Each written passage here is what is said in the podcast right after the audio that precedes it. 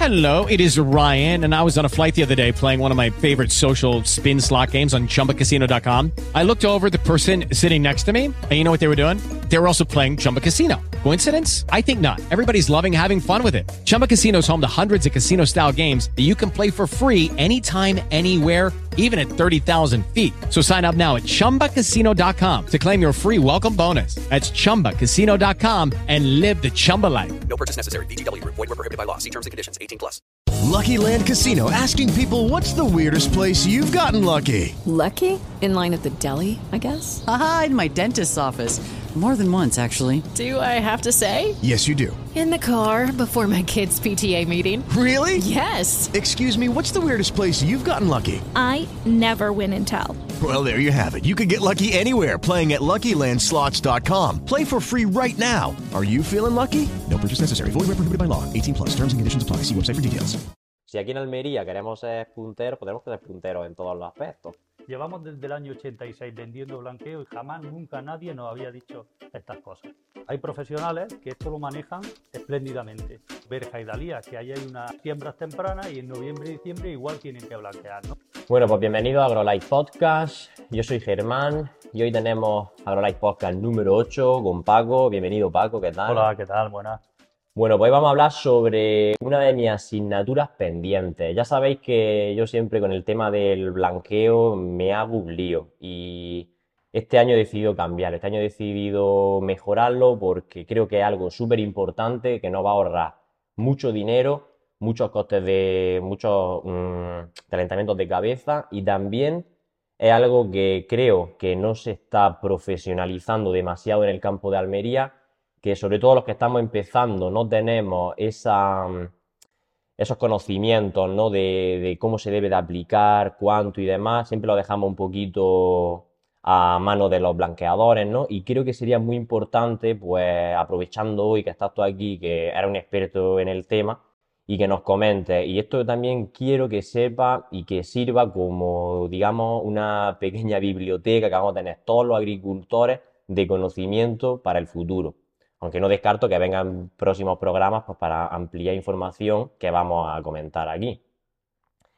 Y bueno, yo quería empezar comentando también cómo, mmm, cómo te conocí, ¿no? Porque aquí vamos a dar en valor un poquito el, el poder de las redes sociales. Yo, por ejemplo, eh, siempre estaba preguntando, pues, cuándo hay que blanquear, qué material hay que echar, y mucha gente pues me daba ese feedback, ¿no? Por redes sociales. Pues mira, está pues este blanqueo, que si échale el blanqueo de tal, échale el blanqueo de igual. Al, fin, al final me hacía un lío total. Y curiosamente, gracias a que tenemos un amigo en común, Rubén, nos puso en contacto y me dijo, Germán, dice, veo que estás, ven a preguntar del blanqueo, que tienes muchísimas dudas. Digo, tengo la persona que te va a solucionar prácticamente el 100% de los problemas. Digo, pues no podemos esperar más me presentó, me, presentó a, ti, a, Paco de Clonamar, de la empresa aquí de almeriense, de, de Roqueta. Estuvimos hablando, yo sobre todo, bueno, ya viste que la charla que tuvimos, que podía haber sido un podcast perfectamente. Entonces, pues nada, decidimos eh, intentar de alguna manera darle esa visibilidad de, en el ámbito del blanqueo, del encalado, como se llama profesionalmente, y de que de alguna manera pues hacérselo llegar a, a, toda la gente, porque no solo, no solo ocurría de que yo tenía la duda, sino que veía que había muchísima gente, sobre todo seguidores que estamos empezando ahora con el tema de la agricultura, me preguntaban, oye Germán, sería súper interesante que hablaras de esto, que hablaras de, pues no sé, de la maquinaria, que hablaras de, de las cantidades, de los materiales que hay. Y no podía, digamos, hablar de algo que yo no tengo experiencia, que yo no sé. Entonces pues bueno, ya estuvimos hablando, mm, desde aquí te quiero dar las gracias porque todo el conocimiento que me has dado y aparte, mm, darme la oportunidad de venir aquí a tu casa, sentarnos en tus instalaciones y poder tener esta gran suerte de hablar sobre algo que creo que nos va a servir a todos muchísimo. Yo decía que sobre todo a los, a los que estamos empezando, pero yo creo que más de uno de los que tienen ya años en esto se van a sorprender de las cosas que vamos a hablar, ¿no? Así que bueno, tampoco me quiero enrollar mucho más porque vamos a hacerlo lo más eh, ameno posible la charla. Así que bueno, yo quería empezar sobre todo, pues bueno, que nos cuente un poquito tu historia, Paco, eh, cómo has llegado a montar tu propia empresa de, de blanqueo, de, de encalado y demás, y cómo es tu trayectoria como blanqueador, porque también has sido blanqueador durante bastantes años. Pues sí, eh, yo voy a hablar en base a, a mi experiencia, Mm. porque es verdad que, que durante todos estos años que hemos estado, hemos estado desde el año 2000 hasta el año 2020, 20 años dedicados a esto, y han sido muchísimos los testimonios los que, lo, lo que hemos hablado con los agricultores, eh, hemos aplicado todos los productos que hay en el mercado, con los conocemos todos, o sea, hemos visto eh, la evolución que ha habido sobre, sobre la profesionalización del blanqueo. Nosotros empezamos, por ejemplo, en el año 2000 y usábamos una bomba mm, que le llamaban M50. Gastábamos, por ejemplo, eso es la que yo uso para sulfata. exactamente, y gastábamos unos 500 litros por hectárea y echábamos cuatro saquillos para esos 500 litros. Pero años más más tarde, pues por, por la necesidad de tener que eh, ir un poquito más rápido, se cambió a unas bombas que ya eran M73, 73 litros minuto, 750 u 800 litros de agua por hectárea. Y seguíamos echando cuatro saquillos. Lo mismo, es decir, las mismas cantidades con más Sí, potencia. sobre todo al principio. Estamos hablando primero blanqueo, mes de enero, mes de febrero, esos mataillos. Ujú. Pero ya luego, eh, allá por el año pues, 2010 más o menos, pues ya llegaron las bombas de 130, 140, 150 litros minuto y aumentamos de cantidades de agua. O sea, nos fuimos a los 1.400, 1.300 litros de agua por hectárea. Pero seguíamos echando eh, los 4 o 5 saquillos, aquellos de los que hablábamos antes. ¿Qué ha ido pasando? Pues muy sencillo. Pues que con el paso de los años se ha evolucionado en maquinaria. Entonces ahí eh, los productos que antes eran buenos han ido mermando, no porque el producto en sí sea eh, peor, Ujú. sino porque la, la maquinaria ha cambiado y se usa más agua, se Sí. diluye, se diluye en más litros de agua el mismo producto. Digamos que entonces ha habido un- una evolución de la maquinaria, de las técnicas de encalado, Sí, por así decirlo, sí. pero no así tan, tan a la par, ¿no? Claro. Eh, el producto, ¿no? Claro. O el manejo del producto Claro. también, porque son dos variables. luego, luego- y hay más, aparte. Eso sería uno de, la- de los factores que influyen en los productos. Eh, antiguamente, siempre se ha blanqueado con, con una boqui- una pistola de tres o cuatro boquillas, y Vale. esto eh, en total, Estas son las pistolas entonces que se usaban antes. antiguamente, sí, en- eh, y esto solo alcanza 10 metros de distancia. Vale. Esto coge una raspa, de, de raspa a raspa, 8 o 10 metros. ¿Qué pasa? Pues que tú estás echando eh, 8 o 10 milímetros de agua Sí. repartido en 10 metros. Pero claro, volvemos a lo mismo. Hay un momento en el que esto se deja de utilizar y se utiliza esto. Que si no me equivoco, el que se utiliza ahora mismo. Sí, esto es lo que se está utilizando Vale. ahora mismo. ¿Esto cuánto tiene? Tiene 6 milímetros. 6 Sí. milímetros, pero alcanza unos 20 o 25 metros. Por tanto, la capa que tú vas a hacer con esto en una raspa, estás echando 8 o 10 milímetros de agua en Ujú. 10 metros y con esto estás echando 6 milímetros en 20 o 25 metros. Por tanto, esta capa es inferior a esta. Habría que ir más despacio Claro. a lo mejor, ¿no? Ha- Hay, O- hay personas, hay profesionales que esto lo manejan espléndidamente, la gran mayoría. Sí. Pero claro, hay mucha gente que todavía pues esto lo desconoce y entonces, eh, ¿qué puede pasar? Que den fallo algunos productos. Vale. Yo, mi ¿Qué fallo, por ejemplo, podría dar si no sabes aplicarlo bien? pues que no te soporte entre que estás echando más agua por el tipo de bomba que se lleva ahora y que esto hace una capa más fina, pues que no te soporte una lluvia. Correcto. Porque vale. tú el techo lo vas a ver blanco con esto y con esto, lo vas a ver blanco. Pero la carga que haces con esto es mucho más gruesa que la que haces con esto. Mm, Entonces eso es importantísimo para que un producto te dé resultado. mm. Vaya, fíjate la, la pila de veces que hemos hablado y esto creo que no me lo habías contado todavía. Es decir, Son detalles. el mundo del blanqueo es que me quedo flipado. detalles. Es decir, son cosas que, bueno, yo creo que, que va a venir muy bien e- este programa porque fijaos ya, en, llevamos cinco minutos escasos y fíjate la, la- el conocimiento que hemos adquirido. Entonces, increíble, es decir, entonces pasaste, si tú me estás comentando, pasaste de, de estar subiendo el invernadero, porque tú mismo has sido blanqueador durante aproximadamente 20 20 años. años, subiendo el invernadero, has visto todas estas carencias Sí, y deficiencias que han ido a lo largo de los años, pero luego mm, tú has querido ir más allá. Es decir, no solo te has quedado en el tema de la evolución de, bueno, mejorar pues, el tema de a lo mejor la boquilla, un poquito el manejo, incluso la maquinaria, que incluso también lo, lo hablaremos, sino has ido más allá y has puesto y has hecho hincapié en el producto, ¿no? Es algo que mm, yo creo que, bueno, por lo que me has estado contando, tus productos los que tienes, mm, yo creo que no hay nada en el mercado, ahora me desmientes, pero vamos, yo creo Eh, que es algo bastante novedoso y que a su vez también mm, va acorde con los nuevos sistemas que tenemos de, pues de blanqueo, ¿no? Así, Mm. cuéntanos un poquito cómo es, cómo hace ese salto de tu experiencia de, de decir, soy blanqueador, a decir, aparte de blanqueador y tener mi equipo de blanqueadores, también voy a llevar de la mano eh, eh, lo que es el la materia prima, el blanqueo, creando mi propia marca, creando mi propia empresa y además añadiéndole ese valor, adaptándose a la situación actual que hay, pues con el tema de eco- ecologismo, eh, ahorro de agua, ahorro de, en fin, Exactamente. todo lo que tenemos. ¿Cómo, cómo da ese cambio? Pues mira, eh, como bien te he dicho antes, nosotros hemos probado todas las marcas durante estos años, conocemos todas las marcas, al final te decantas por la que tú piensas que es la mejor, pero poco a poco pues van saliendo fallos, fallos que detectas que dices, a ver, eh, esto se podría mejorar. Y yo todo eso siempre lo he intentado trasladar a ese fabricante y le decía, mira, esto se puede arreglar, esto no.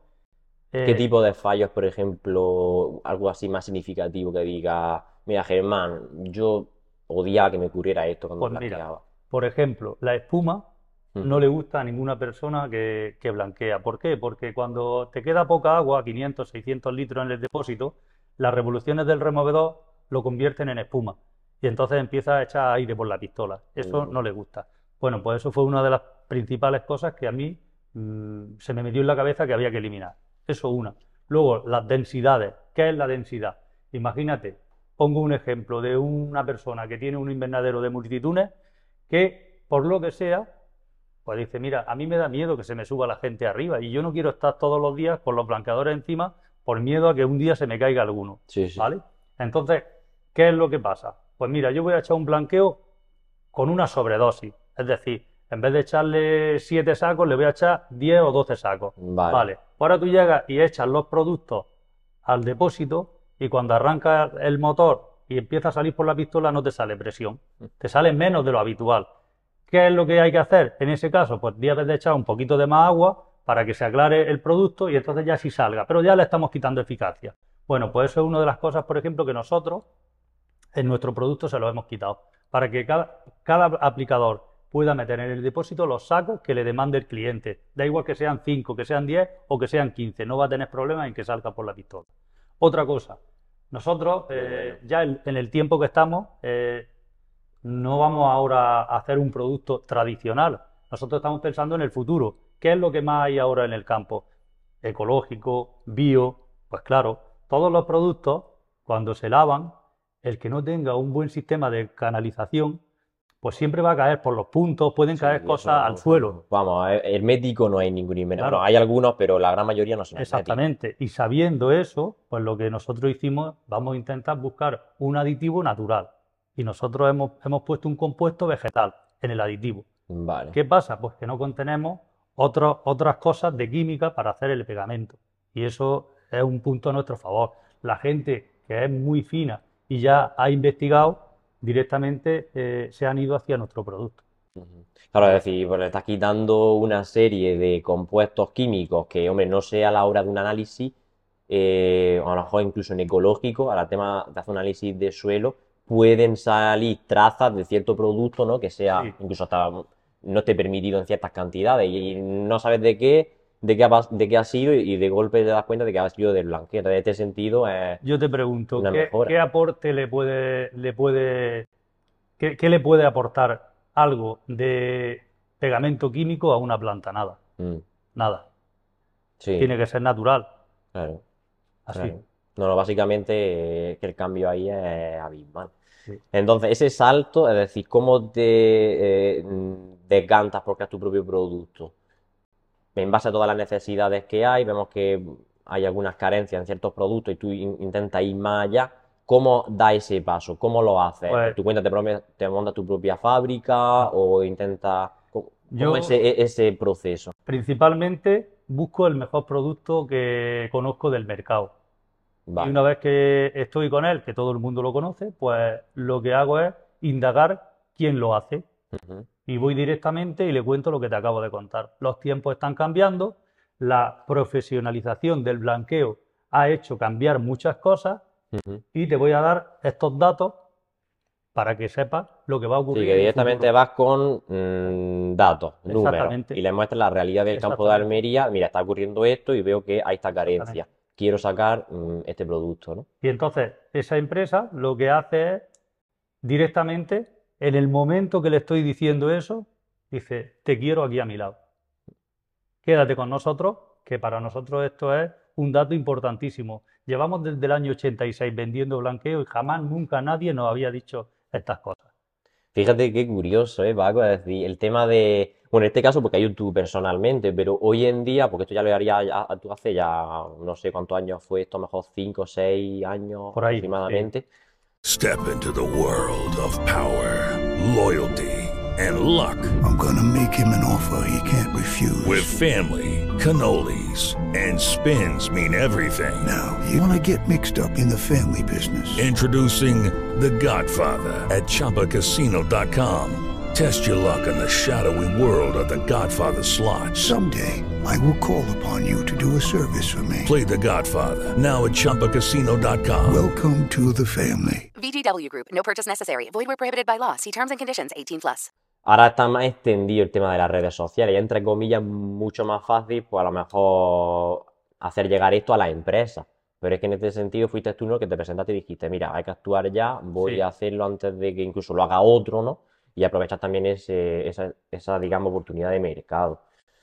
Es muy interesante, decía, y también alguien de Almería, hostia, que luego dicen que la gente de Almería no somos, cago en la más. Es que nos echan a veces como que somos aquí un- unos burros. En Almería hay talento y hay ganas de mejorar las cosas y hacer las cosas bien. Yo mm, personalmente no lo hice por, por si lo, no lo hice por si lo iba a hacer otro. Sí. Lo hice porque sabía que, que iba a ser necesario. Mm.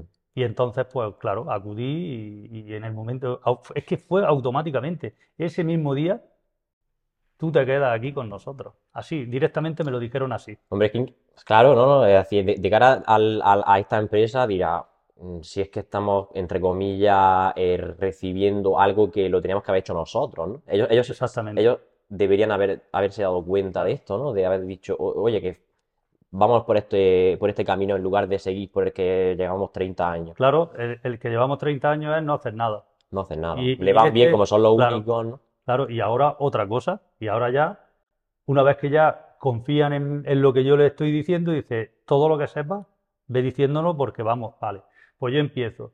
¿Qué pasa en el mes de noviembre, diciembre, en las zonas altas, pues como por ejemplo Berja y Dalía, que ahí hay una, unas siembras tempranas y en noviembre y diciembre igual tienen que blanquear, ¿no? Que dependiendo de Pero hoy en día, como año, estamos ya, estamos blanqueando ya en todos lados a la, a la hora que sea. Vale. Porque tú fíjate, estamos en febrero y el calor que hace. Pues le, pues le comento, mira, eh, tenemos un producto y, y el producto que tenemos es, es similar. Entonces, eh, en noviembre y diciembre, aplicar cuatro o cinco sacos de, de producto encima de un techo para proteger un pimiento, pues es demasiado y la gente no lo va a echar, la gente va a echar dos o tres sacos. Mm, ¿Qué pasa si echas dos o tres sacos? Pues que cuando venga una lluvia se va a lavar. no te dura, claro. Y eso pasa, me decían, digo, claro que pasa, no pueden permitirse echar eso porque es demasiado. Hostia, pues entonces a lo mejor deberíamos de hacer un producto de invierno y otro de verano. Claro. Pues claro que Igual sí. que los, los Pues coches, claro ¿no? que sí. Tienen ruedas de invierno y ruedas Claro. de verano. Nosotros tenemos una gama, por ejemplo, que es la que más pegamento tiene, que es 150D, que Ujú. producto se usa noviembre, diciembre y enero. Y el producto es muy clarito, muy clarito. Tú blanqueas, el techo se ve blanco, pero cuando entras dentro dices, bueno, pues tengo todo el paso de luz que necesito. Mi planta eh, sigue bien, no me para la producción, no me para la maduración. Perfecto. Luego tenemos el 90D, que eh, ese se utiliza enero, febrero o marzo. Y luego tenemos ya el producto estrella, que es ultra negra, que es un producto que ya viene desde la fábrica, listo, con más sombra. Que eso ya es un producto, pues, mm, un poquito más profesional. Mm, Es un producto que es para gente muy fina, es para gente eh, que realmente sabe lo que quiere Y luego también la persona que, que lo aplique, Mm. pues que tiene que saber que es un producto que hay que aplicarlo como si fuese la siembra del pimiento, es decir, despacito, buena mano y buena letra. El mismo paso desde el principio hasta el final. No te puede hacer una parada, no puede hacer, porque donde te pares va a realizar una mancha. O sea, exactamente igual que Si va a haber mejor mucho contraste, ya eso pues, puede es- afectar. no es bueno, no es bueno. Mm, no es uniforme, no claro. es uniforme. Mm. Entonces, eso solo, digamos que es para los profesionales. Vale. O sea, que, que de hecho, eh, tengo que hablar de ellos, que después lo, lo comentaremos, que hay, Sí. hay muy buenos profesionales aquí, pero muy buenos. Mm. Y también eh, decir que, antes he dicho que esto no lo recomiendo, pero también tengo que reconocer que eh, hay muchos que esto lo manejan a la perfección. Sí, Sobre sí. todo los, los, los- los de la vieja escuela. Sí, los que llevan ya tiempo O- con eso, como el que lleva 10 años en un trabajo, pues sabe cómo, cómo funciona. Sí, aquí lo único que ellos hacen es varían el paso y, y- y van un poquito más lentos para hacer un poquito de más carga. Mm. Pero si realmente eh, no, o no llevan mucho tiempo o están empezando, yo siempre recomiendo esta. Esta que al final, eh, en cuestión de dos o tres años, puedes hacer las cosas bastante bien. Que cubre Sí, perfectamente y no- exactamente. está genial. Hombre, mm, es lo que te iba a comentar ahora. Bueno, te quería a- a preguntar un poquito pues, sobre tus productos estrella, ¿no? Sí, Más o menos que nos sí. cuentes qué diferencia hay con tus, pre- tu-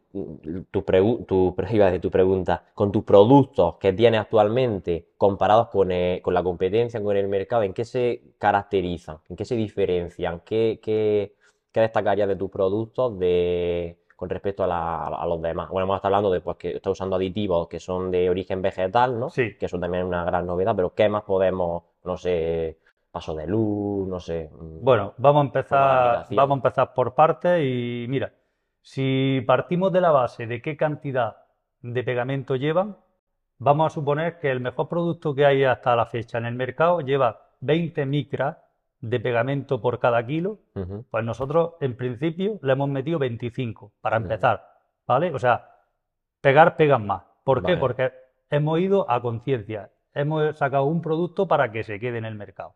O sea, no, no hemos escatimado en eso. Dos, paso de luz. Eh, como bien he dicho antes, tenemos unos productos con más luminosidad y otros con menos luminosidad.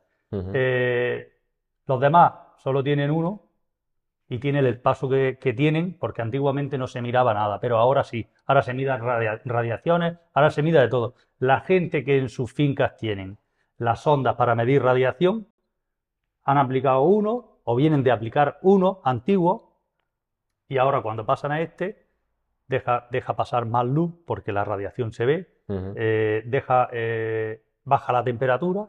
Entonces, al final, ¿qué? Pues que se dan cuenta con datos de que el producto es más Ese es mi efectivo. siguiente paso, a ver si monto una sonda de, para controlar la radiación y podemos, podemos verlo, porque es algo que la gente no le echa cuenta, pero realmente es que eso, madre mía, Súper importante. sobre todo en el tema del pimiento, es que estamos hablando, bueno, todas- humedades, o sea, todo, todo. Sí, sí, sí, una locura. Entonces, pues bueno, eh, sí, yo pienso que si podemos garantizar y podemos mejorar todo esto, pues es que, vamos, blanco y en botella, y más lo, con lo que nos estamos jugando hoy en día.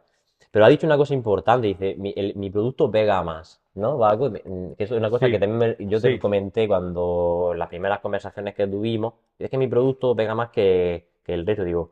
Ahí tendrá los blanqueadores un poco ahí con, ¿no? con los cuchillas acá porque dirá, Bueno, tampoco le interesa, ¿no? Que pegue tanto, pero no sé. no, no le, no le interesa o sí le interesa, te explico, te explico.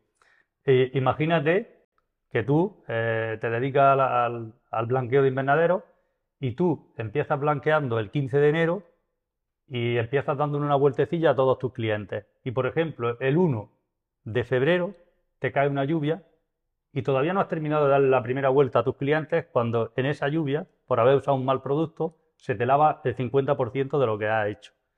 ¿Qué pasa?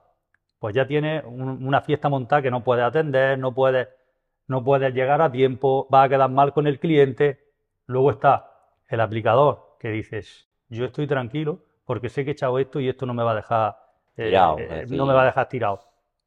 Tú vas, llueve, no pasa nada, sigo, continúo por donde iba, no tengo que retroceder para atrás, Mm. ¿sabes? Ese tipo de cosas, eh, Sí, o los blanqueadores también lo incluso- valoran mucho de que Mm. de Sí, en ese sentido, sí, incluso, por ejemplo, pues que no te... El otro día, el, el del podcast anterior, que hice una entrevista co- con, un compañero que es agricultor y demás, y estábamos hablando, y, me comentaba eso, me comentaba que en el tema de... pues, tenía pimiento en una Sí. finca, me dijo que había sido un, un desastre porque había tenido el problema de que se le había ido el blanqueo, no le quedó nada. Y vino, plantó, vino una lluvia la semana o así, y estuvo cuatro días, pues claro, es lo que tú me estás comentando. Todos los blanqueadores, estaba toda la gente, Sí. toda la gente, pues como locos blanqueando, y a él no le fueron, tardaron, tardaron, y pegándole el sol en pleno agosto. Pues fíjate la, que- la que se le montó por, por esto. sí. Entonces, si conseguimos tener, eso también lo hablaba con mi hermano hace cuestión de una semana. Me decía, es que no, hay que ver, no entiendo por qué no hacen productos, no hacen blanqueo, que se quede de invernadero y que aguante, que pegue, que no se vaya nada. Y le digo, hombre, algo hay, hombre, tampoco, 100% tampoco eh, no se puede Mira, conseguir. Sí están y han estado, pero también es verdad que las dosis están para cumplirlas. Es Mm. verdad que lo que te acabo de explicar antes, cada producto tiene un límite Mm, y el que blanquea, el blanqueador, el profesional, tiene que conocer el límite de cada producto. claro. No es lo mismo un producto puntero que a lo mejor el límite está en un saco 300 litros de agua, su límite, no quiere decir que haya que hacerlo así, Sí, y luego hay otros productos que no puedes bajarte de un saco por cada 150 litros. ¿Y qué, y ¿Entiendes? qué agricultor, y qué agricultor controla eso Eso, para- hoy en eso día? debería estar en manos del aplicador, que, que- que se supone Sí. que es el profesional. La mayoría lo saben y saben Ya, ya. si este producto aguanta más o si este producto aguanta menos. Saben si cuando tú le pides tres sacos te van a decir, esto con tres sacos no vas a hacer nada. Mm. Esto es como si echase blanco del, del- sin pegamento. Mm. ¿sabes? Y, y luego están pues los productos punteros que tú sabes que dices, esto, aunque Mm. sea tres sacos, te los aguanta. Te lo No aguanta. te va a aguantar a lo mejor los cinco o seis meses que dices, pero un par de meses o tres hasta que eh, vuelva a darle el segundo o el tercer Sí, sí, que tiene ahí, blanqueo, digamos, te va a aguantar. Tiene una garantía de que no se te queda. Y luego, lo que me acabas de comentar en la siembra, importantísimo. Ahora no es como antes, ahora se concentra, sobre todo en la siembra del pimiento, se, se concentra en dos o tres semanas. Aquí abajo, en la, en la zona baja, eh, se concentra en dos o tres semanas. La cantidad de hectáreas que hay en Ya. 15 o 20 días. Entonces, lo suyo, lo ideal es eh, un primer paso. Si es una hectárea, echarle como mínimo de 7 a 10 sacos por hectárea con pegamento.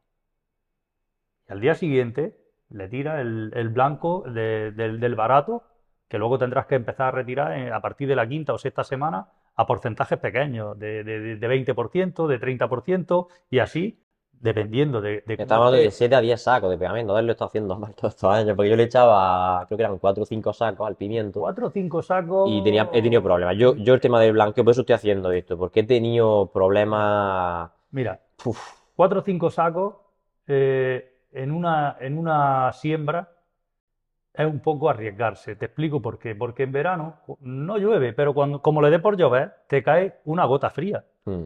que es Sí, lo que pasa. En verano una gota fría. No hay invernadero que es plano, que zapatea el viento. eh, volvemos a lo mismo. Cinco sacos. Mil litros de agua es un saco por cada 200. ujú. 1500 litros, ya nos vamos a 300, 300 ya y pico litros. Ya no, ya no está cumpliendo. Por eso, si tú vas a echar unos 1300, 1400 litros, pues tienes que echar de 7 a 10 sacos como mínimo para que te vaya a un saco por cada 200 litros más o menos. Con eso tú ya tienes garantía de que no se, no se te vaya el blanqueo.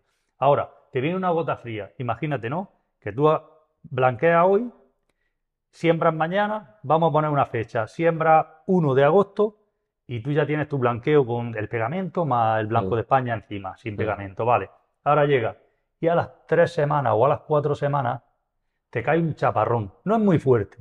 Te ha quitado, por ejemplo, un porcentaje. Mm, Oye, pues, pues lo mismo no tienes ni que volver a blanquear. Ya. ¿Sabes? Te cae un chaparrón fuerte, te lo deja limpio, excepto el pegamento.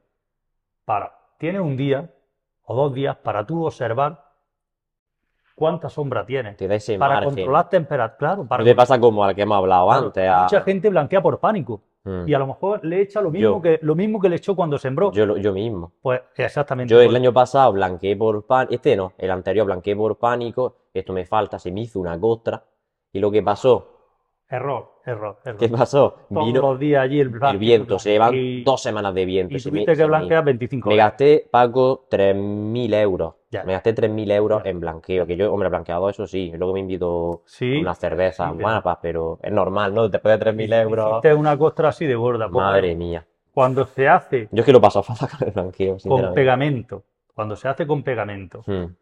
y luego el blanco de España, cuando lo haces, se fusiona. Por tanto, se pone más elástico. Mm. Por tanto, no se descascarilla tanto. Eso es importantísimo. O sea, un descascarillado en un invernadero, Mm. eso es un quebradero de cabeza total. Porque se te va por aquí, se te va por allí, o sea, se vuelve loco. La gente se vuelve loca. Y Ahora, llama al blanqueador, échame aquí, échame allí, tal. Cuando se seca, madre mía, aquí tengo una mancha negra, allí tengo. Es imposible de Ya, no, ya, lo tienes. No, no, ya. no, ahí me incluyo hasta yo. O Mm. sea, ni siquiera yo, con, con la experiencia que, que tenemos, se- eh, te podría decir, te lo puedo arreglar. Preferiría lavarte el invernadero y, y blanqueártelo de nuevo Claro. para dejarlo otra vez. Claro. Más que nada también porque cuando tú vas desde arriba, no que eso me lo dijiste, que tú no ves lo que hay No dentro. ves nada. Porque tú No. lo ves todo más o menos blanco, pero tú no ves realmente los fallos. Nada, es imposible de verlo. Va a ciegas. Eso Eh, es algo que. uf, Arte la idea, que está encima de, de la montaña con nieve y tú lo ves todo blanco. Eso, claro, claro. ya está. Y aparte, encima de todo, el sol escandilándote. O sea, no. Es un eh, problema. Y todo esto que me estás contando, yo mm, tengo una una pregunta así que se me ha venido justamente ahora Sí. a la cabeza.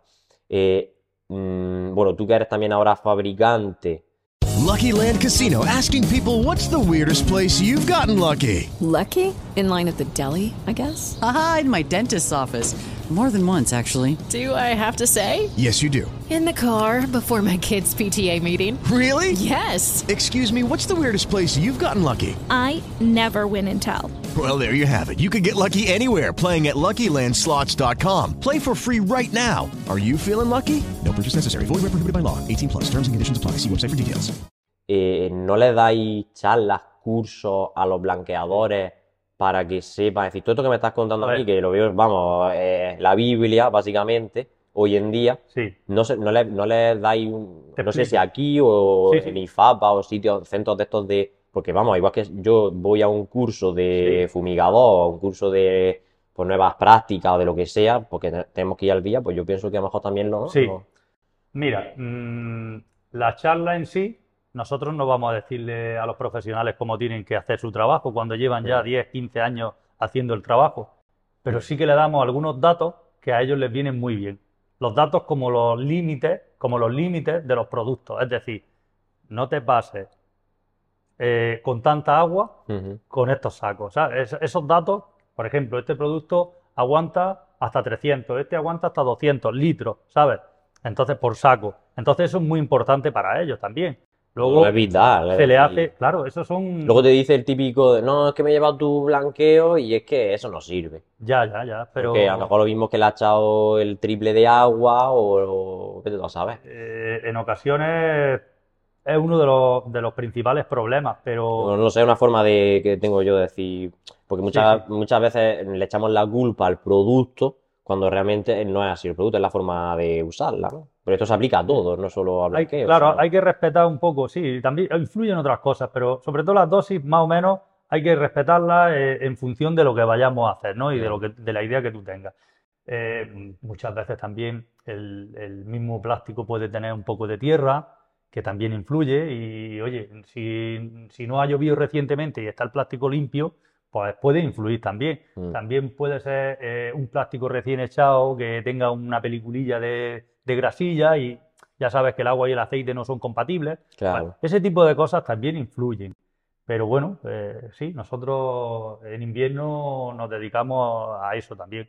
Sí, cuando ya tenéis que bajar sí, un poquito. Más que, Porque este más año- que charlas son, son jornadas de pues informativas. Mm. Mira, eh, este producto, o sea, novedades de los productos, novedades, pues que ellos tienen que saberlas, porque Pues está bien, que- claro. decir, claro. siempre que las Eh, novedades que vayáis sacando, pues mostrárselas a, los- a los trabajadores, a los, Sí. a los profesionales y que sepan Claro. pues, realmente qué novedades hay, cómo aplicarlas. Exactamente. Y es como un poquito también jornada pues, de, de, mm, que ellos también os den un poquito ese feedback, Bueno. ¿no? Que os digan, oye, Paco, pues mira, tu producto, No. este me ha encantado. Oye, pues este al final si podéis, no sé. Mira, ¿No? Es como sí, nosotros, igual que yo- con los agricultores, ¿no? Yo soy claro. Yo, por ejemplo, en esta última hubo unas 50 personas ahí que se dedican al blanqueo de invernaderos y yo soy muy, muy claro. Le pongo un, un papel delante y, y le digo, escribirme aquí todo lo que no os gusta. Me da igual de la marca que sea, me da igual que sea de la mía y ahora lo vamos a exponer. ¿Por qué? Porque yo recopilo de ahí datos y con esos datos me voy a mi fábrica y le digo, mira, mira lo que hay, mira lo que pasa. O sea, son los testimonios de los profesionales. Eso es clave. Imagínate. Eso es clave. Mira, tu producto, a mí, hablo de mí, tu producto esto, tu producto aquello, me gusta por esto o no me gusta aquello, esto se podría mejorar, esto se podría... Eso es vital. Sí, Eso es vital. vamos hasta Si me lo dice uno, pues Sí, dices, sí. vale, si me lo dicen siete, los tiros van por ahí. Claro. Con respecto al resto, pues también, porque así yo estoy en contacto con ellos y yo sé las carencias que hay, ¿entiendes? Sí, sí, sí, sí. Y No, esas son las cosas con las que hay que trabajar. El feedback de, porque claro, son, digamos, incluso quejas que transmite el agricultor al aplicador, al profesional que está realizando el blanqueo y luego te lo transmite a ti y ya en, en función a eso, pues fíjate, Información. es que información. Son datos, los datos reales, los datos reales. Qué bueno. Es por cuenta que eh, nadie, o sea, a mí me da igual que, que, o sea, me da igual, la palabra no es me da igual. O sea, eh, que yo no, mm, cuando hago ese tipo de reuniones, yo no, Sí, que mejor no buscas no es, quizás no es por mi producto, es por, el- en general quiero saber las cosas, todo lo que se encuentran. Mm, Lo escucho, mm. ¿entiendes? Es Yo quiero saber sus necesidades, lo escucho a ellos y, y eso lo traslado. Nunca bien. se había hecho. No. Yo, yo, como aplicador, nunca he tenido ese apoyo. O sea, me he tenido que buscar la vida. Mm. Hombre, es que eso es ya algo mm, que va más allá. Y, y ya te digo, yo que la primera vez que hablé contigo que me dejaste muerto, es decir, porque descubrí este mundo y todo lo que había alrededor, pues yo pensaba que era, pues lo- cada uno iba pues a lo suyo, digamos, pues bueno, mi, mi saco aquí lo he hecho porque así, en plan, no sabía que había esta mm, forma de, digamos, este avance, esta profesionalización tan grande en este sector.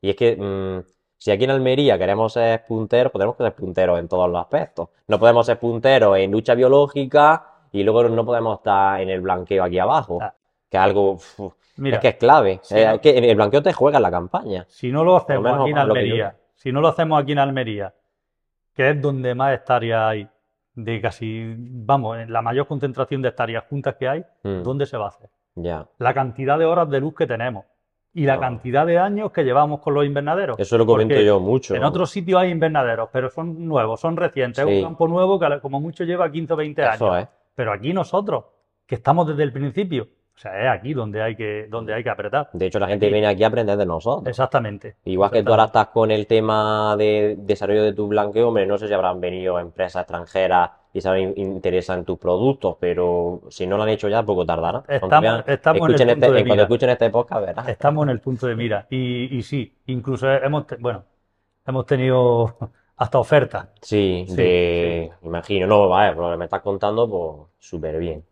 Bueno, Paco, pues vamos a pasar ahora con eh, las preguntas de los seguidores, porque puse una serie de historias, hice unos vídeos pues, para que la gente también me trasladara sus inquietudes, sus preguntas, ya que íbamos a aprovechar que te teníamos aquí, pues que tú les respondieras de una forma pues, más profesional, porque yo les puedo responder, pero ya te digo, yo la experiencia que tengo es muy, muy básica. Entonces, vamos a ir empezando con las preguntas de la gente.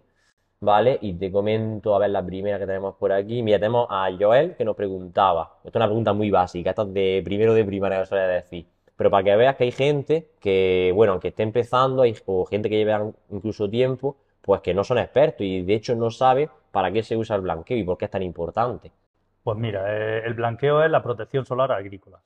Y con eso controlamos la temperatura, la luminosidad y la humedad.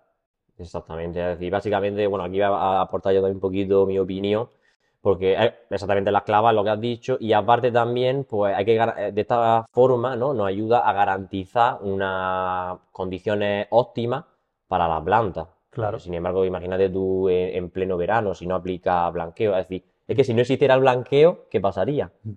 Pues que los No se podría no se podrían prolongar.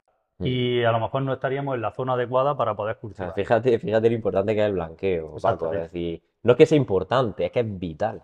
Es Exactamente. que es algo clave.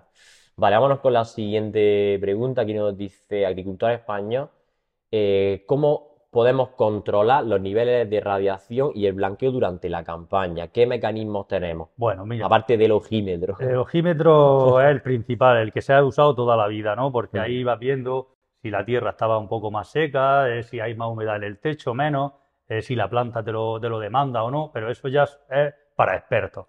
Ahora, últimamente, eh, la gente pues ya han ido sacando unas sondas de radiación y eso es importantísimo. Yo para mí es lo mejor que han sacado, porque ahí vas controlando la radiación cada día y si el tiempo en la aplicación te dice que dentro de una semana hay un aumento de radiación, tú directamente llamas al muchacho para que te blanquee de nuevo, pones otra vez la, la dosis que tienes que poner y ahí controlas la- la- lo que es la radiación. Luego, hay otra cosa, que es este aparato, el lusómetro, Vale. que también se usa, pero esto no lo veo yo tan, tan eficaz porque cada paso que dé en el invernadero, según la forma en la que le inclines, lo pongas, eh, avance o, o te retrases, te cambia, varía mucho, oscila demasiado. Sí. Es una forma de, de mirar los lúmenes que hay, pero mm, realmente no lo veo tan, tan eficaz. Para mí lo mejor, las sondas. De Esto sería algo más bien, quizá a título orientativo. Orientativo, Algo sí. que a lo mejor, y ya en cada finca, como tú dices, Sí. pues puede variar. Yo empecé con el, en el móvil, yo empecé con esto. Pero es cierto que era un poco.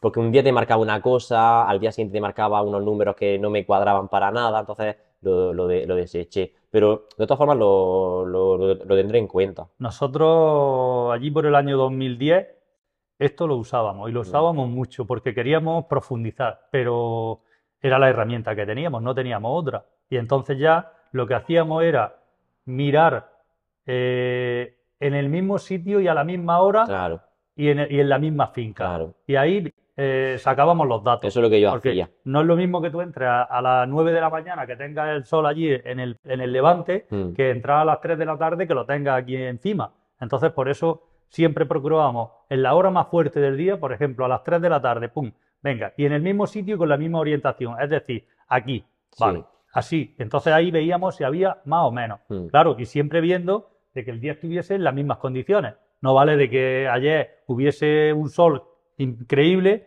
y al día siguiente haya una nubecilla, esté el, el Mm. tiempo entornado. Bueno, si viene una nube, pues lo anotas. Por ejemplo, si lleva un registro anotado y dices, bueno, me ha marcado esto, pero también contas que estaba nublado, ¿no? Esto hay que ser muy, muy preciso Muy y hacer preciso. la- siempre las mismas Porque otra cosa, para el tema del control del lusómetro, ¿hay algunas tablas o algo que te indique en función del cultivo el- los niveles de luz que hay? Mm, no. Porque yo estaba buscando por internet, me he buscado, vamos, eh, de hecho estuve en el IFAPA preguntando no, no. a ver si había, no hay tablas, no No existen. Había algo, había algo, pero eran para los que son fijos, para los Sí. que te, eh, era, era, mm, te marcaba la radiación acumulada a lo largo del día, Exactamente. No era en el momento. Claro, ahora mismo, ahora mismo eh, sería eso lo que hay, las sondas que te van marcando y te van diciendo y bueno, ya hay más datos, y- pero no, no, a verlo no lo hay, ni registros tampoco lo hay, Vale. no lo hay. Venga, Paco, pues la siguiente pregunta tenemos aquí a Joal, que nos pregunta qué cantidades de blanqueo se necesitan en siembra de julio a agosto o para un pimiento tardío. Y luego también nos pregunta en qué momento se daría el, el mataillo. El mataillo, vale, mire. Bueno, eh, si hablamos de la zona de aquí de Almería, que es donde, donde estamos, eh, imagino que principalmente el pimiento, lo que es la zona baja, porque Berja y Dalía estamos hablando que siembran muy temprano. Mm, Eh, principalmente se siembra desde el 20 de julio al 5 de agosto. Ahí se va toda la campaña de pimiento. Entonces, una buena dosis sería asegurar con 10 sacos de pegamento para, para cada hectárea. Vale. A continuación, dependiendo del tipo de invernadero, porque no es lo mismo un invernadero plano, ¿eh? Un invernadero plano entra menos luz. Pues tienes que darle algo de menos dosis. Yo en un invernadero plano le pondría entre 25 y 28 sacos de blanco de España. En un invernadero plano. Hay que, hay que mirar si el invernadero está encarado al sol o no está encarado al sol. Eso es es importante. Muy En importante. función, si está encarado, hay que echarle unos poquitos sacos más. Ahora, pasamos a un invernadero de raspa y amagado, que siempre le va a entrar más luz que a uno plano. Pues lo mismo, la base siempre va a ser la misma, 10 sacos de pegamento, incluso en un multitúnel, la- 10 sacos de pegamento. Ahora, 10 sacos base. sí, de base de pegamento. Ahora, ya, ya nos vamos al invernadero de raspa y amagado, yo aumentaría entre 30 y 35 sacos. ¿Por qué? En total no iríamos a más de 40. Sí, sí, claro, claro. Vale. ¿Por qué? Pues porque está expuesto muy al sol y, y ya- y volvemos a lo mismo. Si el invernadero, por lo que sea, está encarado, porque aquí tenemos muchos invernaderos, ahí en la zona de Santa María de Águila y todo, que están encaradísimos al sol, esos invernaderos necesitan más sombra, Mm, ¿sabes? mm. Eh, luego, si nos vamos a un Es decir, si está, por ejemplo, vamos a suponer, no es un, un supuesto, Sí. tenemos una inclinación, pues no sé, que está más encarado al sol, no Sí. sé los grados, ahora mismo voy a decir una, una cifra 5 o 6%. Sí, Está encarado, eh, ahí echaríamos cuánto más de, por ejemplo, 5 más, 5 sacos más con respecto a entre, entre tres y cinco sacos más, sí, ya Vale. habría que echarle de más. Y Vale. luego, eh, en un multitúnel hay que echar por lo menos 10 sacos más. ¿Por qué? Porque el multitúnel es un invernadero que está diseñado para que le pase un montón de luz. Entonces es importantísimo. Eh, normalmente la mayoría de la gente se- solo se fija en la temperatura Sí, para la claro. siembra. Con eso se controla. Entonces, que no me pase el invernadero de X grados. Pues bueno, pues si no quieres, va en función de los sacos que eches. También es verdad que hay que decir que hay un tope, hay un tope en el que por muchos más sacos que eches, No va a hacer ya no bajan más temperatura. Al contrario, es perjudicial. Sí. ¿Y, y- por qué es perjudicial? Porque ya la planta no hace fotosíntesis. Mm. Entonces, ni enraiza ni nada. Entonces, ¿qué pasa? Luego, tres, cuatro semanas después, muchas veces el viento viene y descascarilla un poco, Mm. te penetran los rayos de luz y empiezas a ver la planta ya que está moviéndose, enraizando y tal. Mm. Cuarta semana, quinta semana, en función de lo que haga el tiempo, un 20% de blanqueo retirado. Seguimos dos semanas después, es posible que si el tiempo sigue eh, bajando un poco la temperatura, Mm. otro viaje. Y así hasta tres y cuatro veces. Hasta que lleguemos a lo mejor, empezamos a retirar blanqueo el 5 o el 6 de septiembre con un porcentaje mínimo de un 15%, un 20% como máximo, y acabamos últimos de octubre o incluso primeros de noviembre ya cuando se mete la cepilladora. Mm. O sea que, que ese es el proceso de blanqueo y luego quitarle el blanqueo. Incluso, Ahora. bueno, como estamos, perdón que te interrumpa, Sí. como estamos ahora con el tema de los calores estos Sí. que están haciendo, Sí. tú incluso me llegaste a comentar y a, a decir, Germán, dices que el blanqueo, incluso yo en tu situación no lo hubiera quitado 100%, ni con cepilladora ni nada. Eh, hay agricultores que tienen ya la decisión tomada de no llegar a quitarle el paño a los invernaderos para el pimiento. En el mes de octubre, que a último de octubre, primero de noviembre, que es cuando hay que meter la mulilla, hay, agricultores que ya desde hace años directamente no No lo, lo están haciendo. no lo están Y haciendo. están viendo una mejor producción y rendimiento en la finca. Claro, hay- sigue habiendo radiación y entonces, claro, si, si la planta, por ejemplo, no está muy cargada de, de hojas, Mm. directamente no lo quitan, porque si no, al final, eh, tres semanas después tienen que estar dándole un matadillo porque el fruto se le arrebata. Mm, Eso tenía que haber hecho yo. Y ahí ahora llegamos al tema del Al matadillo. tema del matadillo, el famoso matadillo. Eh, tenemos que, ¿Cuándo tenemos que darlo? Pues mira, Seguimos con el cultivo de pimiento. seguimos con el cultivo de pimiento y vámonos a la zona baja de aquí, desde, Sí, esta desde zona. el Ejido hasta, hasta aquí, hasta Roqueta, Vale. que es la zona... eh, bueno, pues ahí sería desde diciembre, desde primeros de diciembre a últimos de diciembre, mm, en función de, de- de la radiación y del tiempo que tengamos. Mm. Normalmente se da ahí. ¿Cuánto se le echa? Bueno, pues hay agricultores que le echan dos sacos, hay otros que le echan tres y hay otros que le echan cuatro o cinco. ¿Por qué unos le echan más que otros? Pues depende también del tipo de producto que estén usando. Si Hablando de produ- tus productos, por si- ejemplo. Pues si es de mis productos, cuatro o cinco sacos, se le puede echar perfectamente, respeta las dosis, no No de le va ahí. Ultra Negra, que me has dicho No, no, el... Ultra Negra es, es un producto primavera-verano. Vale. Es un producto que, que es un poco más consistente en Sí. oscuridad. Eh, estamos hablando de 4 o 5 sacos eh, por hectárea. No es un blanqueo excesivo, incluso se puede dejar, en vez de tapado, moteado para que sigan penetrando los rayos de luz, porque ese, ese matadillo es preparar el- las plantas para ya el siguiente blanqueo. Vale. Porque no podemos llegar y echarle 7 u 8 sacos de golpe. La planta lo notaría un montón. Entonces Sí. tenemos que ir preparando poco a poco. Al igual que cuando va llegando la calor, tú te vas quitando capas de ropa, no Sí. te las quitas todas de golpe. Pues y lo mismo cuando va llegando el invierno, te vas abrigando según el frío que haga. Claro, Pues esto es exactamente igual. claro. Un matadillo, diciembre o enero, eh, incluso febrero, depende del cultivo, depende de la zona y depende también del invernadero. Tenemos el techo un poco sucio, tenemos eh, algo de calima, tene- pues aguanta, aguanta. ¿Entiendes? Todo Sí, eso sí, sí. influye, pero sí, diciembre, 4 o 5 sacos, o enero, 4 o 5 sacos. Se prepara. Luego, un aumento de temperatura, ¡pum! El siguiente Cuando ya los días se están haciendo más largos. Exactamente, exactamente. Así va. Eso es el, el matadillo. Ha quedado explicado espectacular. De hecho, ahí me han surgido ya una, una serie de preguntas, pero no te las voy a hacer, ya lo dejamos por otro lado, porque, porque se nos hacen muy largo y seguimos que tenemos más preguntas aquí. Tenemos aquí, nos dice la niña rosa, imagino que la niña rosa. Dice, dosis máxima de blanqueo con calor para no evitar la fotosíntesis, algo que me has dicho tú antes. Exactamente. ¿Cuál sería eh, ese rango máximo que no podríamos ya Ah, aplicar? ¿De qué cultivo me está hablando? Porque si, por ejemplo, hablamos de pimiento, mm, estamos hablando de pimiento en siembra. Yo nunca pondría más de 50-55 sacos. Y sé de personas que le echan el palé. ¿Por qué? Pues porque, mira, gástalo, échaselo, ¿sabes? Sí. Yo nunca pondría más de 50-55 sacos. Vale, entonces nos iríamos a un rango, en este caso hablando de pimiento Sí. otra vez, de irnos a un rango más o menos de unos 40 sacos aproximadamente. Por ahí. Luego ya cada uno va conociendo su invernadero y sabe lo que necesita. Exactamente. Pero también hay que- es, es importante destacar de que no nos podemos pasar porque podemos evitar la, la fotosíntesis. Eh, le tengo mucho miedo a los virus y yo voy a, a sembrar con las bandas y las ventanas cerradas a tope. Y se va a los 50 o 55 sacos. No, Eso tengo otra pregunta por aquí. yo, por ejemplo, yo soy de, de ventilar bastante. Pues no preciso más de 30 sacos. El, el mismo, el mismo seguidor nos dice eso, dice blanquear las bandas y mantener la subida en verano para mejorar la humedad, ¿sí o no?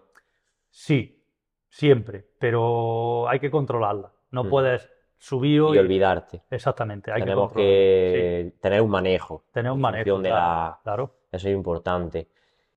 Eh, también nos decía que esta es una, una pregunta que eh, también te la hice yo no hace mucho. Sí. Dice, te- obtenemos mayor fijación. Aquí vamos a comparar dos productos. Vamos a tener mayor fijación en el techo con los cubos de pintura o de blanqueo que hay, o en función, o en, en- al contrario, con, por ejemplo, con tus productos, con los sacos de toda la vida de pegamento. Son diferentes, no tienen nada que ver, son distintos tipos. Eh, el cubo viene de, de- de otro tipo de material, es decir, el cubo se ha usado siempre sobre cristal. Vale. Por tanto, es mucho más denso. O sea, un cristal que tiene un porcentaje de desnivel de un 10%, eh, cuando cae el producto, lo que, lo que pretende es que se pegue, que se pegue, que se adhiera muchísimo. O sea, no tiene nada que ver. Lo, lo nuestro es otro sistema que cuando cae lo que queremos es que abra y cubra. ¿Por qué? Porque aquí hay más radiación, aquí hay más sol. El cubo viene de otro sitio donde hay menos sol y hay menos radiación. Por Vale. tanto, es un visillo, un visillo. eh, no llega. Y en paso de luz es, igual, el cubo No, y, no, no, son y por ejemplo los Es que- productos de Clonamar. Es que eso eh, depende del tipo de cubo de los que hablamos, porque hay cubos económicos que pueden salirte en 25 euros, pero luego están los cubos profesionales que sí que los veo porque llevan difusores de luz, tal, pero estamos hablando de un cubo 80 euros. Ese cubo sería idóneo, Mm. pero claro, 80 euros cubo, vete a hacer una hectárea que te tienes que echar 8 cubos, Sí. ¿cuánto te sale la hectárea? No, de- directamente. Luego nosotros volvemos, volvemos a lo mismo, estamos en Almería, tenemos una radiación muy alta, siempre. ¿Cómo va a ser lo mismo un blanqueo aquí que un blanqueo en Holanda? El blanqueo en Holanda, lo que, al contrario, necesita traer más luz y que penetre y que, y que sea difusor. O sea, esos cubos son buenísimos, pero los que te estoy diciendo Sí, pero ahí también estamos, El estamos hablando de, de unos, de- estamos manejando unos costes totalmente no tiene nada que ver. multiplicados por tres. De hecho, yo lo he tenido, eh, de hecho, lo he usado y al final, pues no, no se ha optado por ellos por dos motivos. Una por el precio y otra porque el clima que tenemos aquí no es el mismo que hay allí. Al igual que una planta que se va a sembrar allí, no funcionaría en un invernadero de aquí, Mm. una semilla. Ya, O sea, sí. por error, tú siembras un- una semilla allí, de allí la siembras aquí Y no tiene y aquí, no, no, es que no te, no te sale. No te Y sale. si te sale, no te echa lo que te tiene que echar. O sea, no, no, no es lo mismo. Perfecto, pues ha quedado clarísimo. Y a ver, alguna preguntilla más que tendríamos por aquí. Em, vale, también nos preguntaban, aunque bueno, esto ya creo que lo hemos respondido, eh, la mejor forma de eh, quitar el blanqueo en, en nuestro cultivo. ¿Cómo Sí. lo haríamos? Antes me ha dicho que, bueno, es que lo acabas de decir hace Sí. poco. Progresivamente, de golpe, eh, en Nunca. cuan- contra más, más fases mejor. Hay, hay un punto ahí dulce que Sí. sea. Lo primero que hay que hacer, eh, a partir, si es el pimiento, a partir de la cuarta quinta semana, eh, quitarle un porcentaje en función de, de las temperaturas que tengamos. Vale. Estás pendiente al tiempo siempre. Que te viene una pequeña, una bajadilla de temperatura y una bajadilla de radiación, pues entonces es el momento de quitarle un porcentaje, entre un 15 y un 20%.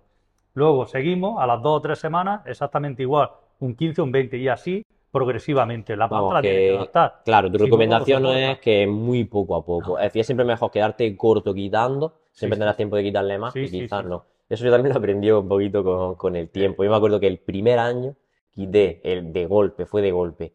Me di un lavado brutal, madre mía, no se me fue el cultivo de milagro.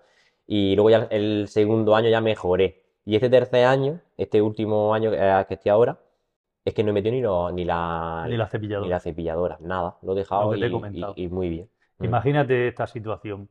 Viene un alemán desde Alemania hasta Almería y en el momento que llega aquí se quita la camiseta. En cinco minutos, ¿cómo está? Rojo como Como una gamba. Eso es lo que le pasaría a la planta. Tal cual. Eso me lo, me lo dicen muchos técnicos. Las plantas, Poco, poco, ten en cuenta, Germán, son seres vivos. Es decir, es como una persona. Poco a poco, sí. Eh, Los antes, cambios le afectan. antes hemos hablado de las dosis para el pimiento, Mm.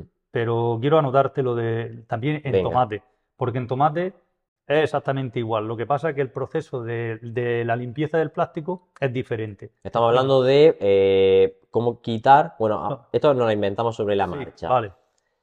¿Cómo se debería de aplicar un buen blanqueo óptimo para el cultivo del tomate y cómo luego se debería de ir quitando? Sí, pues en el tomate, como el, el proceso de quitar el blanqueo no es tan largo como el del pimiento, porque el tomate es algo más resistente que el pimiento, eh, ya si la gente eh, te echa la capilla primera de 7 a 10 sacos de pegamento, pero luego a lo mejor eh, no necesita esos 40.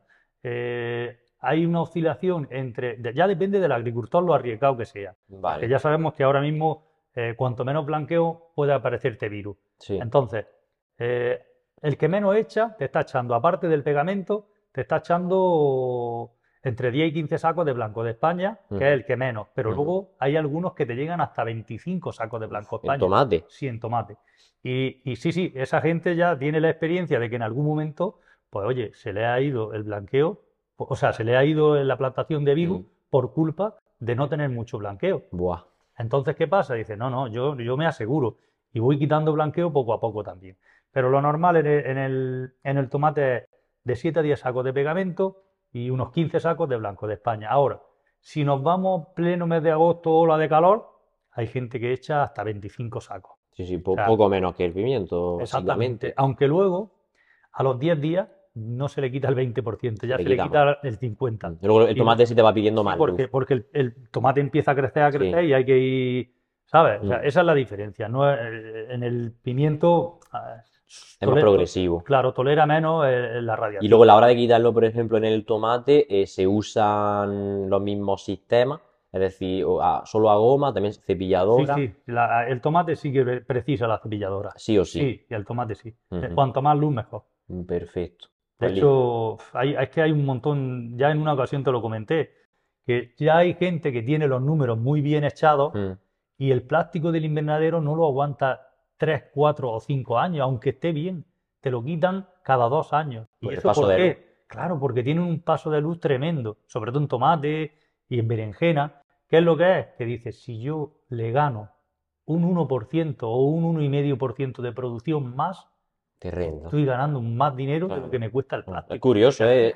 Otra cosa, otra cosa también clave. El tema del cambio del plástico. Y estoy viendo gente reduciendo el tamaño de las canaletas de Mm. 30 a 15.